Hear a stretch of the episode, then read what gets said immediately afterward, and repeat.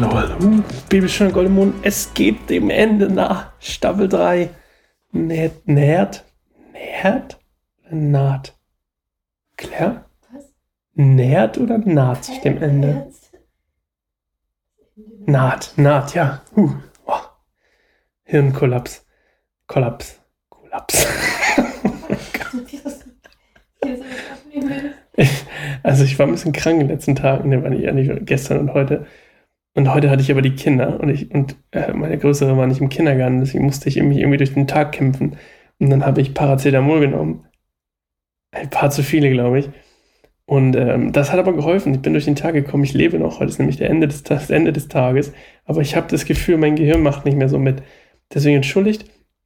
Aber umso besser und unterhaltsamer wird euer Morgen, Mittag, Abend oder eure Nacht, wann auch immer das ihr hier gerade hört. Ähm, schaut dann an euch, dass ihr es überhaupt hört.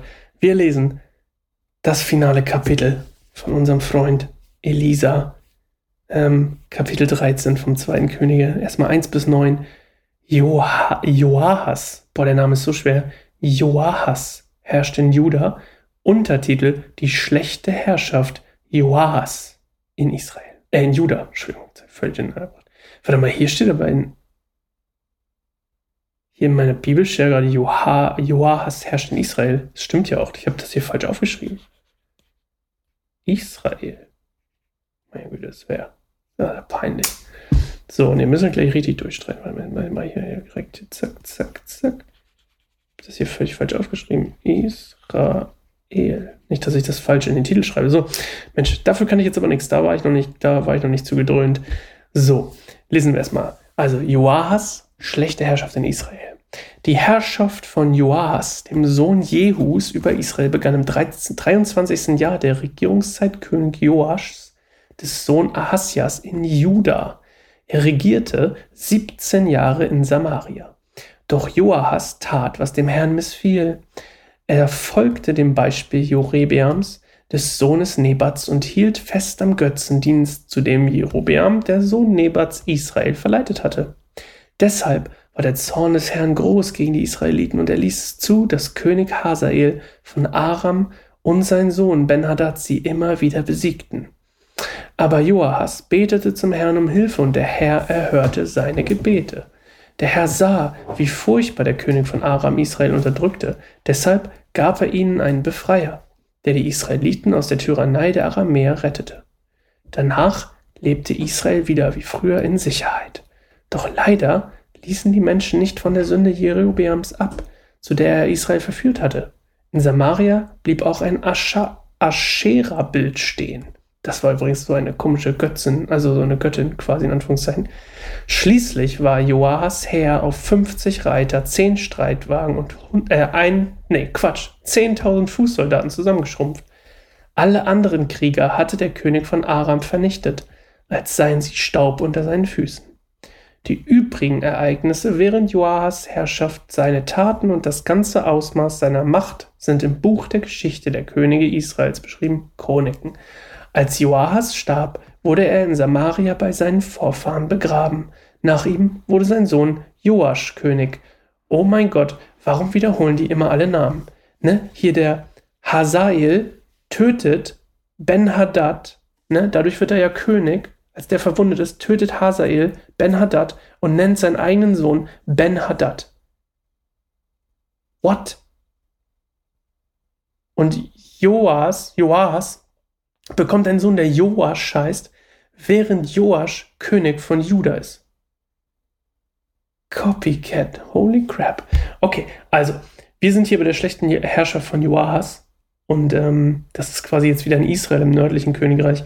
Und seine Herrschaft begann 1814 vor Christus, also im 23. Jahr, wie hier auch stand, ähm, in der Herrschaft von Joasch in Juda. Das find, ich finde ich find das 23. ist so spannend, aber spannender finde ich tatsächlich das Jahr, also 814 vor Christus. Wir kommen auch immer, ne, ihr merkt, so Jakob war ein paar tausend Jahre vorher. Das ist jetzt schon wieder hier so 800 vor Christus, ist schon so fast, ist ja schon fast heute, ne? Und ähm, wie auch geschrieben äh, Joahas folgte quasi einfach den Sünden von Jerobeams und so, so lange lebte, machte er das. Und ähm, für die, als Strafe für die Israeliten, weil die da mitgemacht haben oder weil das Volk halt, naja, hm, irgendwie immer darunter leiden muss oder mitzieht. Ich weiß nicht genau, manche ja nicht, aber die meisten durch, durch dieses Ungehorsam gegenüber quasi auch dem mosaischen Gesetz ließ Gott halt zu, dass die Aramäer Israel unterdrückten, halt unter Hazael und unter seinem Sohn Ben-Hadad. Und ähm, ja, ihr seht ja auch, ihr habt ja auch gelesen oder mit mir zusammen gehört, ähm, war sein Heer, also seine, seine, seine Soldaten waren komplett eingeschrumpft, wollte ich gerade sagen, die waren komplett äh, runter dezimiert worden durch ähm, Hazael und durch die Könige von Aram überhaupt. Und ähm, ja, aber Gott hatte Mitleid. Er hat einmal gebetet und Gott hat sofort Mitleid und gesagt, Mensch, ja, ihr seid doch mein Volk. Und dann schickt er eben ähm, ja, einen Befreier, der die Israeliten aus der Tyrannei der Aramäer rettete. Dieser Befreier ist ein assyrischer König, habe ich herausgefunden. Ähm, und zwar wahrscheinlich, man weiß es nicht ganz genau, aber König Adad Nirahi, Nerari der Dritte von Assyrien. Der lebte 811 bis 783 vor Christus. Und, ähm, oder beziehungsweise da war er König. Ja, da war er König, genau. Und der hat so viel Leute in seiner Umgebung, in, also Assyrien quasi, hat so viel ähm, Leute in seiner Umgebung ähm, Kriege gewonnen und, und ähm, Königreiche gestürzt, dass quasi die Aramäer ablassen mussten von den Israeliten, um sich gegen, den, gegen Assyrien zu verteidigen. Oder quasi konnten nicht mehr die Ressourcen aufbringen, um Israel noch zu unterdrücken. Und daraufhin musste aber, also weil das quasi dazu geführt hat, dass diese, dass die Aramäer aufgehört haben, Israel zu unterdrücken, ähm, und die Assyrer trotzdem eine riesen Gefahr waren, haben aber Israel musste einfach nur ein Tribut an Assyrien bezahlen, aber die wurden halt nicht überfallen und nicht ausgeraubt und versklavt, ne, versklavt ja nicht, aber unterdrückt und tyr, äh, tyrannisiert, so heißt es. Und äh, dieser Befreier, der hier benannt wird, ähm, hat quasi einfach nur ein Tribut genommen. König Adad Nirari, der dritte von Assyrien. Ich hoffe, ich habe es richtig ausgesprochen. Da ist ein komischer Strich über dem A, ich weiß nicht, was das heißt.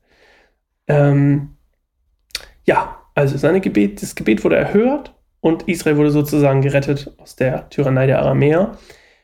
Leider, ja, hat das nicht dazu geführt, dass ähm, die Leute umgekehrt sind.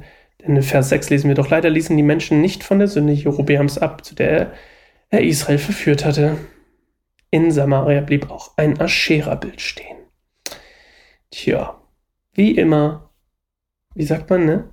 Ähm, was lange, nee, ich weiß nicht mehr, wie der Spruch geht. Irgendwas mit, was ändert sich nie. Wie geht der Spruch?